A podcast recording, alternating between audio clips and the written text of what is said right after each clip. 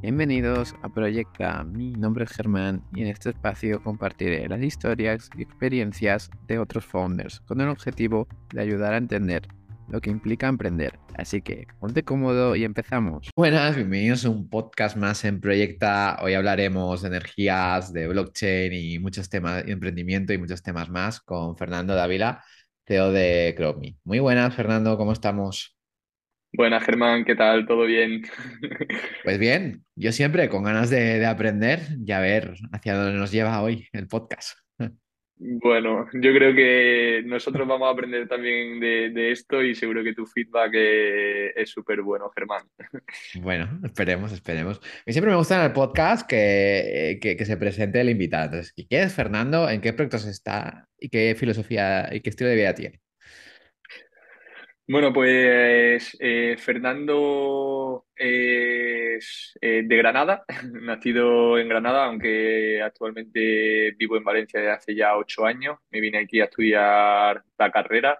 Tengo 26 años, así que una proyección bastante, bastante potente. Tengo mucho recorrido por delante y ojalá que sea siempre en el mundo del emprendimiento, que al final es lo que, lo que me ha enamorado de, de este de este mundo, ¿no? Eh, y, quién soy yo? Eh, pues al final un chico que le gusta aprender, que le gusta eh, enfrentarse a retos diariamente y conseguir sobrepasarlo con ayuda de un equipo y con ayuda de, gente diferente alrededor que, me apoya. Al final creo que no somos nadie si no nos rodeamos de un equipo que esté eh, totalmente abierto también a aprender y a enfrentarse contigo a, eso, a esos retos. Y bueno, mis founders, o sea, mi, mi socio Pablo y Joshua, pues no, desde el primer momento hemos estado apoyándonos al 100% y, y estamos enfrentándonos a retos diarios eh, que, que nos están llevando a poder operar y a poder cumplir con los objetivos y que nos, plantea, eh, nos planteamos el año pasado, ¿no? A nivel de, de Crowny. Eh, yo, aparte, pues soy ingeniero aeroespacial, entonces bueno, Wow. tengo una mente bastante analítica, algo que aprendí de, de mi primer, eh, de mi primera experiencia en el mundo del emprendimiento, que entré como becario en Hanti, eh, de, de Ferbo Zalongo, que es el CEO que es que los primeros meses, años de vida de una startup eh, y, y, que una startup eh, sobreviva esos primeros años, eh, gracias a que se implante una metodología eh, que es un método 100% científico y analítico de cumplir con una validación y, y, y la consecución eh, o sea, y conseguir esos eh, cuatro Dios. puntos clave, ¿no? Que, que, tienen que cumplir todas las startups para que se pueda formar un producto. Entonces, ¿Y bueno, yo creo que, eh, bueno, que el cliente esté preparado para comprarte, que quiera comprarte, o sea, que, que esté dispuesto bien. a pagar por ello, que el mercado sea lo suficientemente grande y que tú, a nivel de persona y equipo, eh, tengáis las suficientes herramientas para ejecutar ese, ese, esa planificación ¿no? y esa estrategia. Siempre una de, de sus frases célebres, que yo bueno, seguro que no es suya, pero que yo la aprendí de él, eh, la idea no vale nada, solo vale la, la ejecución, ¿no? Sí, sí, sí, sí. Entonces, total. bueno, Sí, sí, sí. Es, es un dicho, es un dicho que dicen muchos emprendedores y, que- y es que es cierto. Es que es cierto, no, no hay que ser receloso, ¿no? de la idea, o sea, hasta que no la ejecutas y cómo la ejecutes, eh, esto va, eh, eso va a determinar, ¿no? Hacia dónde llega tu startup o no. Totalmente, es lo que cambia todo, ¿no? La idea la puede tener un millón de personas, pero, pero cómo la ejecuta y cómo la lleva al mercado es lo que importa sí, verdaderamente. sí. Porque tu- tu idea se le, se le presenta a mil personas, se le pasa por la cabeza a mil personas, pero cómo la ejecutas solo lo puedes hacer tú, ¿no? Totalmente. Así que bueno. Y, y Fernando, ¿qué, qué es lo que te hace desconectar del mundo de startup? ¿Haces deporte? ¿Tienes algún Pues hobby? Sí, eh, básicamente, bueno, me he dedicado em, hace unos años al mundo profesional de la vela. Desde pequeñito me ha encantado el deporte. Creo que le he dado a casi todos los deportes que existen en el mundo. Eh, pero es verdad que, que me guié más por el mundo de la vela y, y al final también compaginé todos mis estudios universitarios con la carrera olímpica en el equipo preolímpico español de vela y, y creo que también me ha ayudado bastante eh, a nivel de valores eh, empresariales, ¿no? O sea, creo que comparten muchísimas de las cosas de sacrificio, eh, metodología, ¿no? De cómo conseguir un objetivo a largo plazo y cómo planificarte esa estrategia para llegar a, a ese objetivo. Entonces, bueno, desconexión total, pues con amigos, familia que, que siempre te apoyan en todo momento y luego me, me flipa el deporte. Es verdad que la vela ya la tengo un poquito más olvidada, eh, pero eh, me flipa también irme de excursiones por el campo y perderme un fin de semana sin cobertura para que nadie me pueda eh, conectar. Eh, eh, y, y bueno, pues eso sería. Viajar también me, me gusta muchísimo, conocer gente nueva, eh, países nuevos, culturas nuevas, aprender de, de, de otra gente. bien. ¿Y lo, lo tienes equilibrado esto, tu vida de startupera con, y de emprendimiento con, con el deporte, pues la familia, viajar? Bueno, viajar no se puede, pero escapadas y esto. Eh, pues mira, Germán, es algo que estoy aprendiendo y justo ahora, eh, justo, justo ahora, eh, uno de mis retos personales, bueno, ahora estoy en dos procesos de coaching para eh, aprender de mí mismo, gestión de tiempo, equilibrio eh, laboral, personal, ¿no? Que al final creo que es súper importante trabajarlo, porque bueno, Mm, llevo ya dos años full time en el mundo del emprendimiento y, y es muy time consuming, ¿no? O sea, dedicamos eh, 18 horas al día al proyecto, eh, se nos olvida que tenemos familia, amigos y, y salud y Sí. esto pues, no, no es bueno, ¿no? Entonces, eh, aprender que tienes que equilibrar eh, esto, o sea, que tiene que haber un equilibrio en la vida en todos los aspectos, eh, pues súper, súper bueno. Entonces, el equilibrio, pues poco a poco va mejor, pero, pero sí, seguimos dándole de caña a, a Crowmy. Y, y Fernando, cuando te diste cuenta de esto, de que no tenías una vida equilibrada o que le dabas demasiado a Crowny, y que tienes que parar. De vez en Pues cuando. ha sido eh, más a nivel de yo frustrarme conmigo mismo por no conseguir los objetivos que se estaban planteando a nivel compañía. Eh, y, y eso me hacía pues no estar bien conmigo mismo y al no estar bien conmigo mismo el, el, eh, o sea, la experiencia que se creaba alrededor del equipo tampoco era buena y, y esto eh, yo me daba cuenta, ¿no? O sea, ¿qué está pasando aquí? Es que estoy eh, ¿qué, qué me está pasando a mí? Yo no soy normalmente así, ¿qué, qué puedo trabajar? Y ahí es cuando te das cuenta de, vale, voy a desconectar, eh, vamos a, a calmarnos, vamos, bueno, hemos hablado del proceso de Decelera, eh, justo antes de, de comenzar a grabar, ¿no? Pues eso, ¿no? Eh, des- o sea, desconectar, eh, pensar un poco en ti y ver los problemas como, como retos y enfrentarte a ellos de una posición mucho más tranquila y mucho más analítica que que creo que es por donde tenemos que ir todos los emprendedores. Vale, bien. ¿Y has conseguido resultados con, con ellos? Sí, sí, la verdad que, que al, fi- al final te hace, te hace ser mucho más crítico contigo mismo, eh, te hace centrarte en ese reto y encontrar vías que quizá en un momento de estrés y de desesperación pues no, nunca hubiese encontrado porque eh, colapsa, colapsa tu mente. Entonces creo que es súper guay encontrar este equilibrio personal laboral. Se lo recomiendo a todo el mundo. genial. genial. Y, y Fernando, ya nos has adelantado algo, pero ¿qué similitudes tiene, no? Tú que has hecho deporte de élite con el emprender, ¿tiene alguna similitud? De mí, objetivos, ¿no? Pero no sé si tiene alguna más. para mí eh, es que tiene muchísimas, ¿no? A nivel de, todo lo sacrificado que el, el mundo del deporte, eh, la gente que haya, eh, haya estado cerca de alguien, de algún deportista, pues conoce lo sacrificado que es el mundo del deporte y creo que eh, está al mismo nivel, si no superior, el mundo del emprendimiento y, comenzar una startup.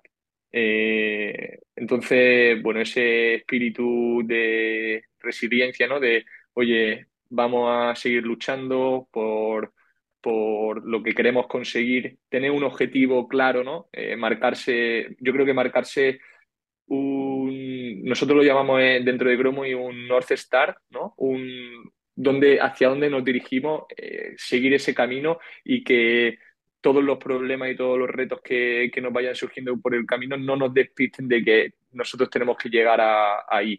Y cada uno y cada compañía va a llegar de una forma diferente y, va a enfrentarse a esos problemas de forma diferente porque cada persona somos diferentes, pero siempre eh, con el objetivo claro de hacia dónde nos dirigimos y hacia dónde queremos llegar. Bien, bien, bien. ¿Y qué es lo que te anima a emprender? ¿Cómo, cómo fueron tus inicios como emprendedor? Pues mis inicios son debido a mi compañero de piso. Eh, yo sabía desde el primer momento que quería compaginar eh, la carrera de ingeniería con un MBA, que de hecho lo estoy estudiando, eh, porque no quería, sí, no quería, no quería estudiar una carrera económica porque bueno, fue un consejo de mi padre que al final hay muchísima gente que estudia ADE Hmm. y, no hay una forma clara de diferenciación. Eh, la educación aquí en España quizás no es la, mejor y estudiar una ingeniería y combinarlo con un MBA pues te iba a dar, eh, si no el mismo conocimiento, pues más, ¿no? Eh, de, a nivel de empresa. Entonces yo ya sabía que estaba dirigido al mundo empresarial, pero al mundo startup me metió mi, mi compi de piso, Andrés, que me dio una idea en la que me puse a trabajar eh, yo solo, dije, Buah, me, parece brutal y empecé a, investigar todo el mundo startup.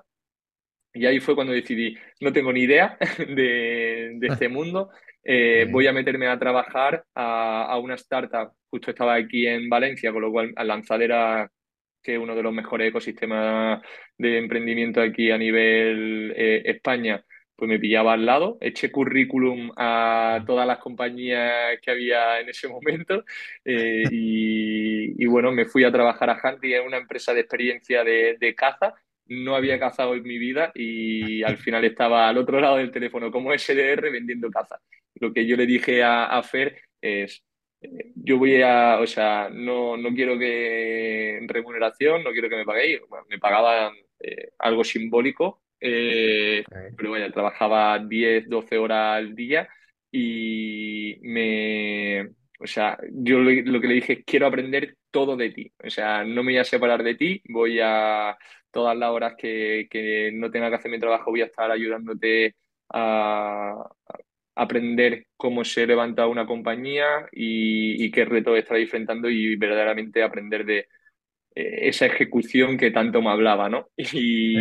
Y, yo creo que eso fue lo que me metió en el mundo del emprendimiento. Ya luego, después de eso, me metí en Demium, eh, empezamos con un primer proyecto que no salió adelante.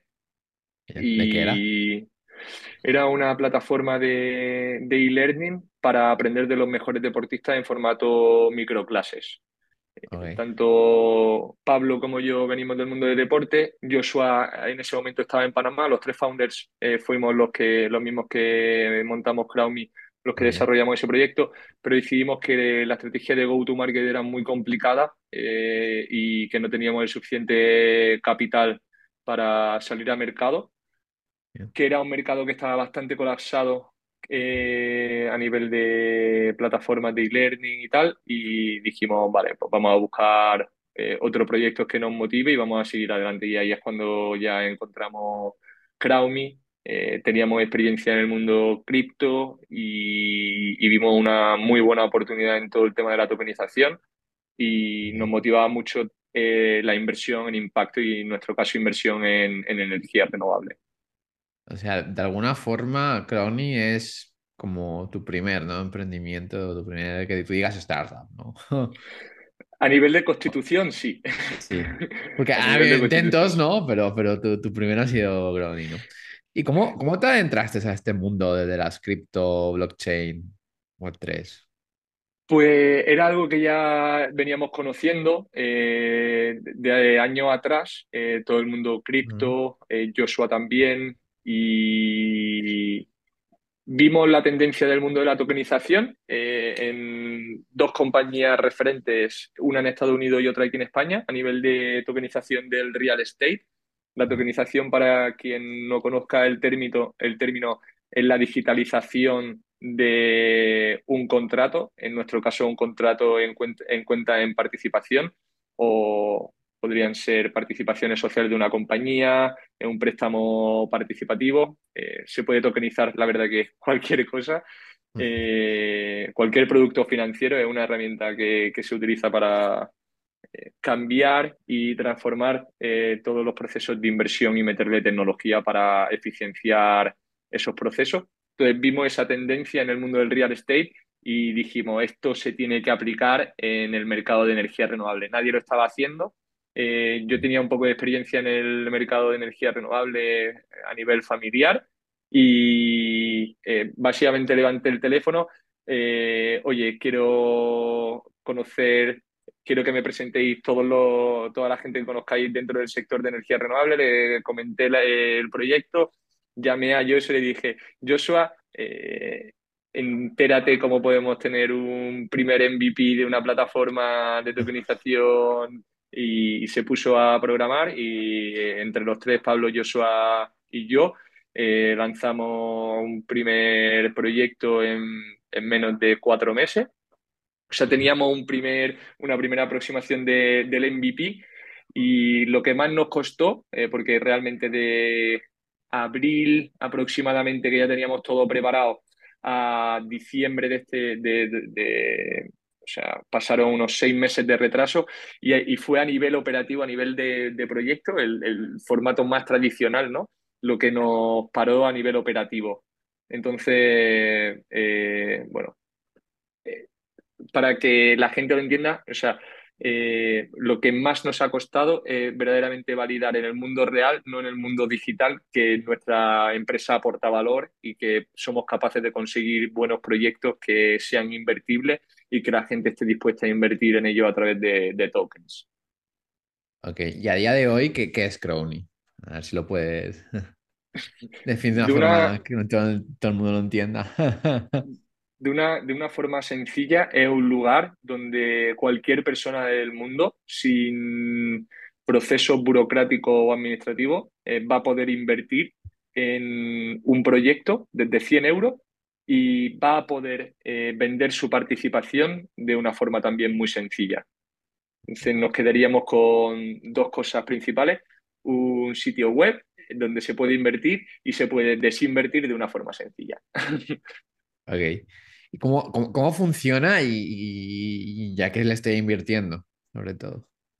Eh, bueno, estás invirtiendo en un proyecto en concreto que tú eliges. Eh, estamos, o sea, realmente el objetivo de la compañía es financiar eh, toda tipología de proyectos de generación de energía renovable, pero ahora mismo estamos centrados en proyectos de energía solar por la relación riesgo-rentabilidad y la rapidez de, de construcción de estos. Eh, entonces, ahora mismo un inversor que entra en- dentro de nuestra plataforma va a poder invertir en un proyecto de energía solar eh, que va a generar energía, esa energía se va a vender y esa venta va a generar unos beneficios sobre ese proyecto. Y esos beneficios se van a repartir al inversor eh, de forma mensual y, recurrente. Entonces, eso es la, la forma. O sea, Sí, ¿no? los pasos Sí, que tienes que seguir, los pasos que tienes que seguir son, son sencillos, es simplemente registrarte, pasar un formulario de KYC y que nosotros validamos eh, a nivel interno. Y una vez que eres válido, pues ya puedes invertir tanto por transferencia bancaria, tarjeta de crédito o, o cripto. bien. Bien, bien, bien. Y, y las solares, eh, ahora hay un mercado que hay grandes, pequeñas, hay comunidades eh, que, normalmente tú, ¿a cuál vais vosotros? Nosotros ahora mismo estamos dirigidos al, a financiar o a apoyar la transición energética del tejido empresarial. es decir, compañías que quieren cambiar su hábito de consumo y quieren instalar esos proyectos de energía renovable, pero no tienen el capital suficiente para, para construirlo. Entonces, nosotros lo construiríamos y firmaríamos un contrato de compraventa de energía durante X años. Entonces, estamos dirigidos a ese mercado. Puede parecer pequeño, pero simplemente el año pasado en España eh, se movieron 4 billones de euros en, en ese segmento y tuvo un crecimiento respecto al año anterior de un 100%. Entonces, bueno, está en pleno, en pleno auge en España y, la verdad es que estamos, estamos teniendo bastante aceptación porque no aparecemos en la capacidad crediticia de las compañías y eso es algo bastante bueno para, para ellas porque no colapsa la GEDIR. Es un término financiero económico, pero es si tú pides mucha deuda, pues tiene un, las empresas tienen una capacidad de deuda limitada. Entonces, eso lo requieren para verdaderamente su negocio, lo que aporta valor, ¿no? Pues contratación, eh, compra de maquinaria para producir eh, su producto, eh, expansión, no, sé, no lo quieren para construir un proyecto de energía arriba de su techo, ¿no? Entonces, en ese, en ese sentido, pues vamos, estamos apoyando verdaderamente a, a estas compañías. siempre producimos un ahorro eh, financiero y energético a, estas compañías que financiamos y al final pues una forma atractiva de entrarles. Ah, bueno, bien, bien. Sí, y cada, vez está en alza, ¿no? Esto, ¿no? Eh, sobre todo en Europa, ¿no? Bueno, eh, en Europa es brutal y, también en Latinoamérica, Estados Unidos, Asia. Bueno, la verdad es que a nivel mundial todo lo que sea energía renovable eh, está ahora mismo potenciándose muchísimo y es un mercado con muchísimo potencial en los próximos años. ¿Qué, qué modelo de negocio tenéis? Nuestro modelo de negocio eh, es, por una parte, una plataforma de inversión tanto B2B como B2C. Eh, cualquier persona física o, empresa pueden, pueden invertir en la plataforma y nuestra, nuestro modelo de revenue eh, sería un porcentaje de estructuración de esa operación eh, en caja. Eh, cobraríamos en torno a un 2% del volumen movido de financiación en la plataforma. Si un proyecto cuesta 100.000 euros, pues nosotros cobraremos un 2% en caja directa y un 5% de los tokens que nosotros emitimos en la plataforma. Entonces, eh, casi, casi todo el modelo es skin in the game, o sea, nos comprometemos, nos comprometemos al 100% con nuestros inversores y, todos los proyectos que financiamos en nuestra plataforma es porque nosotros invertiríamos al 100% en ellos y por eso nuestro modelo se sustenta eh, por ese 5% que nos quedamos de, de los proyectos. ¿Y cuáles son las ventajas de tokenizar todos estos contratos?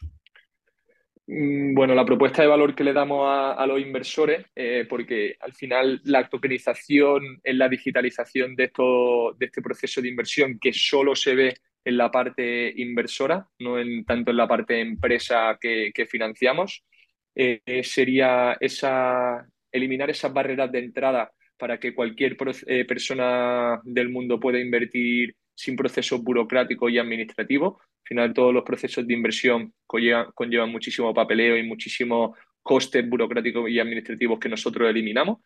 Luego podemos, es una palabra que no me gusta utilizar, pero podemos dar acceso eh, con tickets muy pequeños, ¿no? Con lo cual estamos democratizando esta tipología de inversión que hasta día de hoy solo grandes capitales eh, podían entrar. Eh, para que te haga una idea, eh, no se puede invertir en ningún fondo de inversión con menos de medio millón de euros, ¿no? Entonces, verdaderamente ningún capital retail puede invertir en este segmento de, de energía renovable. Y luego, por otro lado, toda la liquidez que podemos aportar en el proceso de inversión. La liquidez significa que es un inversor pueda desinvertir eh, en un solo clic, ¿no? Si, si tú has invertido y al día siguiente necesitas ese capital, pues que te puedas salir sin, sin ningún problema. Entonces esto lo conseguimos pues, a través de pools de liquidez, que básicamente son herramientas donde se destina dinero para generar eh, mercados secundarios, que realmente no sería un mercado secundario, pero sería que la compañía disponiese liquidez para aportarlo a su inversor y que esos inversores pudiesen salirse de una forma muy sencilla. Y luego, por otra parte, eh, la transmisibilidad que tienen con otra persona. Eh, hemos creado en la plataforma como un Wallapop de, de inversión, donde se pueden publicar pues, los tokens que el inversor quiere vender y otra persona puede comprarlos sin ningún intermediario y sin ningún coste. Eh, esas dos personas eh, pactarían un precio de compra-venta y se haría de forma automática y totalmente trazable. Y ahí enlazo con la última, ¿no? Eh, que todas las transacciones son públicas, con lo cual cualquier persona puede verlas y puede rastrear todos los movimientos que están ocurriendo en, en, ese contrato en concreto. Ese contrato se basa en un proyecto en concreto. Es público, ¿no? Al final. Con lo cual es totalmente transparente. Ya. bueno, está bien. Está bien eso, a veces. ¿Y cuántos clientes tiene, a día de hoy, Crony? Eh, hemos financiado dos proyectos eh, en total. Eh, como te he dicho, entramos en, operación en diciembre, aunque realmente hicimos la venta pública en, en, enero. Y entre enero, febrero y marzo hemos financiado los dos primeros proyectos. Y esto ha conllevado mover 180.000 euros aproximadamente de volumen de inversión con 65 inversores. Con lo cual, a nivel de cliente, eh, empresa, tenemos dos, eh, Tipsa y Día. Y a nivel de cliente inversor, tenemos 65 personas que han confiado en nosotros. Y estos inversores a ticket de, de 100, ¿no? ¿Cuál es el ticket medio normalmente? No, el ticket medio está por encima de, los 2.000 euros. Si, si eh, hace una cuenta, una cuenta la vieja, son 180.000 euros por 65. O sea, no, hay mucho más. Eh, pero, pero sí, son casi, tres, casi 3.000 euros aproximadamente el ticket medio. Tenemos diferentes tipologías de inversores. Eh, ahora, ahora mismo a nivel de inversor tenemos tres buyer personas aproximadamente. Gente que quiere empezar a invertir y que no conoce ni el mundo de la tokenización ni el mundo de la energía renovable, invierte tickets de entre 100 a 500 euros, ¿no? Y quiere probar. Luego gente un poco más profesional, que le gusta el mercado, que conoce eh, cómo funciona el, mercado, pero que no tiene un gran capital y entonces invertiría entre 1.000 a 3.000 euros aproximadamente. Y luego gente ya inversor profesional que invierte tickets de entre 10 a 50k. Bien, bien, bien. ¿Y qué tipología tenéis más, se puede saber? Eh, hombre, tenemos más de, de, lo, de la mitad de, la gente, de gente que conoce el sector. Está bien. Sí, al final es hacia donde vamos dirigidos, ¿no? Eh, a darle la solución de inversión a gente que conoce el sector, pero que no ha podido invertir en este segmento porque no había la posibilidad. Ah, está bien, está bien. ¿Y te acuerdas de tu primer inversor o cliente? sí, mi padre. tu padre. Sí, sí, se, se puede contar, no es broma. Eh, o sea, es que a nivel, la verdad es que lo que no, como he comentado al principio, ¿no? lo que más nos ha costado es encontrar el modelo eh, que aporte valor y escalable a nivel operativo, ¿no? De conseguir proyectos. Entonces, ese primer cliente ha sido Tipsa, y, bueno, eh, ha sido con el que pues, hemos estado eh, tres meses preparando los modelos para que sea escalable, para que, con, sea, que aporte valor tanto a la compañía como a los inversores que están entrando. Entonces, ese sería mi mayor cliente. además he sido yo el que me he encargado de esa parte. Y a nivel inversor, eh, la verdad que entraron bastante de golpe todos. Eh, hemos hablado con cada uno de, ellos eh, y, la verdad que para nosotros son todo uno. Claro. ¿Y, y a eso es el feedback de estas charlas y todo esto? ¿Se saca buen feedback?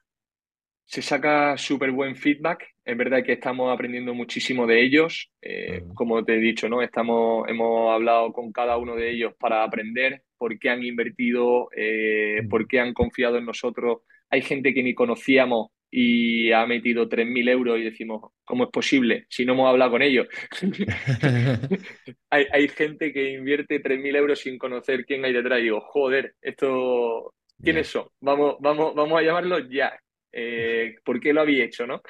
Y, y bueno, eh, al final el feedback es bueno, eh, tenemos muchas cosas que mejorar, sobre todo documentación más sencilla, quizás es demasiado profesional la documentación que hemos subido en la plataforma, muy extensa, entonces pues estamos mejorando la forma de relación con esos inversores, luego ha habido fallos a la hora de, invertir, eh, pues de la plataforma no me funciona, cómo tengo que hacerlo, pues hemos subido tutoriales, eh, pero una de las cosas y puntos fuertes que nos han dicho ¿no? es que han sentido al equipo de CrowdMe siempre eh, detrás suya en cualquier momento para ayudarles, ¿no? predispuestos a ayudar en, en, todos los sentidos.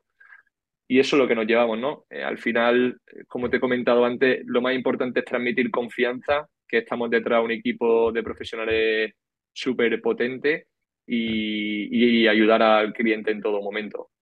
Bueno, bien, bien, bien, bien, Fernando. Cambiando de tema, vayamos más a ti, volvamos a ti. Eh, ¿cuál ha sido tu mayor momento de incertidumbre dentro de Crown?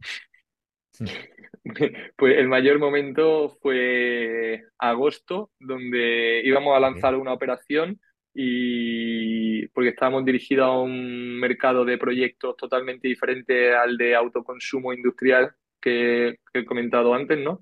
Y, y, esa operación se cae porque entra un fondo de inversión pagando más. Digo, no puede ser. Eh, llevo luchando por este proyecto tres meses, eh, está todo el equipo eh, esperando a, a, lanzar este proyecto. No hemos gastado pasta en el lanzamiento porque para lanzar un proyecto tenemos que gastarnos en torno a 5.000 a 10.000 euros para, para lanzarlo, que luego recuperamos en la estructuración de, de, la operación, pero no tenemos que gastar por adelantado. Entonces, digo, no me, lo puedo, no me lo puedo creer, o sea, no puede ser. Pero está- En, ¿estabas 100% seguro de, de que iba a pasar o qué, qué pasó? O sea, yo confiaba al 100% y el mayor error mío fue confiar al 100% y no firmar una LOI eh, que Ah, vale, comprometiese a, a, al promotor a hacerlo con nosotros, ¿no? Eh, que ya una vez aprendido no se vuelve a caer, pero, pero sí. Ahora, ahora siempre vais con el Aloy, ¿no? Con el contrato, ¿no? Siempre. Con el, el contrato es lo primero. Hasta que no hay contrato no se a, a que nadie gasta ni firma. un céntimo. Y hasta que no, hasta que nadie firma, no se gasta. Bueno, es una buena lección, ¿no? Sí, entonces, bueno, la incertidumbre, la incertidumbre fue, eh, joder, no estamos aportando valor eh, en este mercado. Hemos intentado lanzar cuatro operaciones que parecían satisfactorias y ninguna hemos conseguido lanzarlas. ¿Qué tenemos que cambiar en el modelo, no? Y ese fue el primer pequeño pivote de CrowdMe de dirigirnos a un mercado y que, que no estaba funcionando, que no estábamos aportando valor eh, y virar totalmente y dirigirnos al autoconsumo industrial. Bueno, bien, bien, bien. Veamos al otro extremo. ¿Cuál ha sido tu mayor momento de felicidad o que más orgulloso te hayas sentido del Crown? Buah, eh, cerrar el contrato con, con Día, o sea, con, perdón, con Tipsa, que fue el primer proyecto. O sea, lanzar el primer proyecto en la plataforma y que empezase a entrar inversión de, de o sea, a través de la plataforma fue el momento de decir, buah, ya lo estamos, ya estamos en operación. Ya todo lo que estábamos vendiendo, porque yo además, aparte de todo el tema de conseguir proyectos, me dedicaba a levantar ronda de, de inversión y estábamos eh, cerrando la ronda pre-seed, que habíamos levantado 300.000 euros, pues ya no era un PowerPoint, sino ya eran métricas reales que, que podíamos mostrar a nuestros inversores y, y que iban a decidir eh, todo el crecimiento de la compañía, ¿no? Bueno, bien, bien, bien, bien, bien, Fernando. Y Fernando, veamos un poco, ¿qué, qué tipo de liderazgo tienes, ¿no? Eh, ¿qué, qué tan importante es la, la cultura para ti, para tus trabajadores? Para nosotros es súper importante. Eh, la verdad que en Lanzadera nos hemos cruzado con gente demasiado potente a nivel de cultura de empresa y estamos intentando implementar una cultura eh, donde los trabajadores sean totalmente autónomos y se rija por el aprendizaje. O sea, conseguir eh, motivar a, nuestro equipo a nivel de aprendizaje. ¿Qué quieres aprender? ¿Qué te gusta? ¿Qué habilidades tiene? Eh, ¿Cómo te podemos ayudar? Y autonomía en el sentido de tener eh, la absoluta libertad de trabajar. Si quieres trabajar a las 2 de la mañana y a las 8 o sea, de 2 de la mañana a las 8 porque tu equipo te lo permite y porque tu equipo habéis coordinado que queréis trabajar en ese horario eh, o trabajar sábado y domingo porque el lunes y el martes no quieres trabajar. Al final, eh, crear, un, o sea, dar la autonomía de que los equipos se coordinen como ellos quieran trabajar, más cómodos y más motivados, ¿no? Y lo, estás lo estás consiguiendo, ¿verdad? más fácil decirlo que, implementarlo. Eh, todo el mundo que quiera aprender de, esta metodología, por favor, contactar a Alex Ríos de Happy Force, un crack en, esto. Y él tiene un montón de literatura súper recomendable que, que, os puede dar para que, para que miréis. Y lo estamos implementando tenemos nuestro, nuestro fallo, como cualquier startup que intenta implementar metodologías nuevas, ¿no? Pero creo que poco a poco estamos yendo por el buen camino. Eh, bueno, bien. Bien, bien, ¿Y funciona? Es la pregunta. ¿Funciona? ¿Está funcionando? Eh, yo creo que sí, o sea, a nivel de equipo estamos, eh, hay una cultura brutal, eh, tenemos un equipo comprometido al mil por mil, o sea, no, no, no puedo estar más contento del equipo que, que Crowmy tiene en este momento, porque, bueno, o sea, es que un esfuerzo, una cultura de esfuerzo, del compromiso, eh, con una ambición de superarse a sí mismo cada día y de aprender cosas nuevas sin que nadie se lo tenga que decir, ¿no? Una proactividad brutal. Entonces, eh, creo que la dinámica de trabajo que, implementamos apoya que ellos estén predispuestos a, trabajar en motivado y proactivamente y sean libres de decidir eh, por sí solos, ¿no? Está bien, está bien. Y volvamos a la tokenización. ¿Qué, retos ¿no? hay ahora eh, con, todo esto de la tokenización? Y, también qué, nuevas brechas o oportunidades de negocio ¿no? Eh, pueden ser interesantes. Pues, Germán, a nivel de los retos, los mayores retos que se enfrenta es la regulación. Eh, ahora mismo estamos un poco ah, esperando eh, porque salió hace tres semanas una nueva regulación justo de security tokens, la, ley de mercado de valores, y estamos a expensas de ver cómo eh, podemos solucionar a nivel operativo seguir emitiendo esos security tokens. ¿Qué está eh, pasando con, con esto, las security tokens? Pues antes eh, podíamos emitir eh, tokens en nuestra plataforma y eh, marketizarlo a nivel B2C de una forma, bueno, con una empresa de servicios de inversión, con una ESI que estaba regulada por la CNMV y ahora nos piden que esa emisión, aparte de ser validada por esa ESI, esté custodiada por una agencia de valores. ser una agencia de valores es un proceso largo y costoso eh, y a nivel operativo muy, muy, muy, muy costoso. Y ahora mismo las agencias de valores tampoco están preparadas para hacer esa custodia eh, de estos security tokens. Entonces nos han dejado un poco en, el aire a todas las compañías que estamos tokenizando. Pero bueno, yo creo que poco a poco se van a ir encontrando soluciones. Eh, estamos hablando con todo el, el mercado para ver que se están haciendo, eh, no competidores, pero compañías que también están tokenizando en otros segmentos, eh, qué están haciendo, qué perspectivas tienen del mercado, eh, con quién se están apoyando para compartir feedback de, las soluciones que se plantean. Y bueno, yo creo que justo después de Semana Santa, pues ya veremos una, una luz en el camino que podamos seguir y que, y que nos permita seguir operando.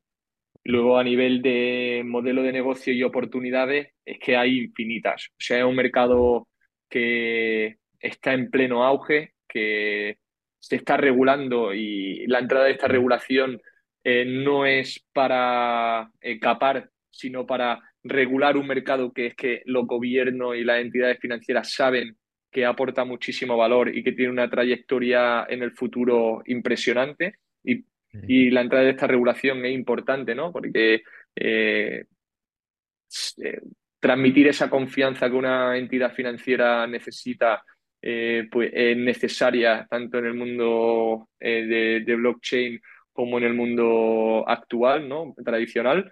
entonces es necesario que se regule este, este mercado y, y creo que esta regulación va a traer eh, muchísima satisfacción al mundo de la tokenización y a nivel de ideas de negocio, pues que hay infinitas, ¿no? Eh, puede utilizar cualquier herramienta financiera eh, dentro de mercados tradicionales que disrumpan con todos, con todos los métodos de inversión tradicional eh, tanto apalancamiento de estos activos para reinvertir en, posibles tokens, eh, emisión de, deuda de compañías, registro eh, de, las compañías, ¿no? sea, transacciones de aportar liquidez al, al, mercado al mercado de acciones que es totalmente ilíquido. No sé, es que hay un millón de, de oportunidades que, se pueden abrir, ¿no? Y que hay un montón de empresas trabajando en ellas. Bueno, bien, bien, bien, bien. Y hablando de futuro, ¿dónde ves a Crowny dentro de 10 años y si te ves tú dentro? Eh, yo espero que sí. Eh, la verdad que o sea, las perspectivas de Crowny a nivel de, de futuro eh, confiamos que son buenas. Tenemos unos muy buenos compañeros de equipo de viaje actualmente y creemos que aportamos mucho valor al mercado. Eh, estamos eh, en pleno con, o sea, entrada en el mercado, ¿no? Pero ya tenemos perspectivas de crecer a un ritmo muy grande si la regulación no lo permite, que es uno de los retos ahora mismo, pero si la, regulación no lo permite, pues vamos a poder experimentar un, crecimiento grande porque estamos en un mercado que está creciendo a un 100% anual, ¿no? Y dentro de 10 años, eh, ojalá sigamos, eh, bueno, siga existiendo Crowmy. Eh, estamos convirtiéndonos al final en un generador de energía limpia que aporta valor tanto a los inversores como a las empresas.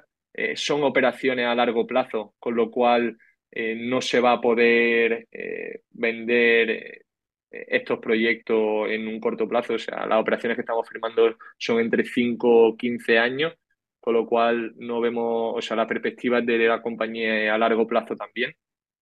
Y esperemos que, en estos 10 años podamos llegar a internacionalizar la compañía, entrar en otros mercados y seguir aportando valor a, estos dos, a estas dos verticales, que serían compañía e inversores minoritarios.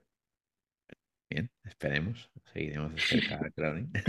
y vamos a la última pregunta, Fernando. Ya es más libre, es que des un último consejo a los empleados que nos escuchan. ¿Algún libro, algún podcast, lo que tú quieras? Eh, yo voy a tirar del consejo con el que hemos empezado a hablar, eh, que ha sido eh, el equilibrio personal y, laboral. O sea, a mí me ha servido mucho y me ha ayudado muchísimo este, eh, estos últimos seis meses trabajar en, mí mismo y en superarme a mí mismo. Y recomiendo encontrar, es verdad que muchas veces se confunde todo el tema del coaching con mm, psiquiatras, la gente no está muy acostumbrada a trabajar en sí misma y en trabajar en el crecimiento personal, yo lo recomiendo absolutamente y buscar profesionales que te ayuden a enfrentarte a retos que, quizás tú mismo y con tus herramientas que tienes actualmente pues no puedes enfrentarte. Y te vas a enfrentar de una forma muchísimo más eh, consistente con tus valores, con tu forma de trabajar y de una, de una perspectiva eh, superior, no quizá eh, centrado en un problema, sino en un reto. Bueno, bien. ¿Algún libro o podcast? Eh, bueno, yo ahora justo me estoy leyendo Think Like a Monk. es un libro de, de crecimiento personal. la verdad que es bastante interesante y, y lo recomiendo. Ok, bueno, pues lo dejamos por aquí. Antes de despedirnos, eh, Fernando, eh, déjanos eh, cómo te puedes encontrar, página web, redes sociales. Bueno, pues la página web es crowme.com, c r o w m i ecom estamos presentes en casi todas las redes sociales, Twitter, LinkedIn, Instagram, Telegram, y bueno, uno de los objetivos es montar una comunidad muy, muy, muy grande de inversores de energías renovables porque no existe ninguna en el mundo. Entonces estamos intentando contribuir a la creación de, esta comunidad eh, de forma activa. Y, nada, eh, eso es todo, ¿no? sí, sí, sí, sí. Recordad a la gente que si os ha gustado este podcast, que lo compartáis con otro emprendedor también que echéis un vistazo a la página web de proyectapodcast.com. Y nada, Fernando, seguiremos de cerca Crowning, cómo evoluciona. Muchísimas gracias, Germán. Un verdadero placer. Venga, hasta la próxima. Hasta la próxima.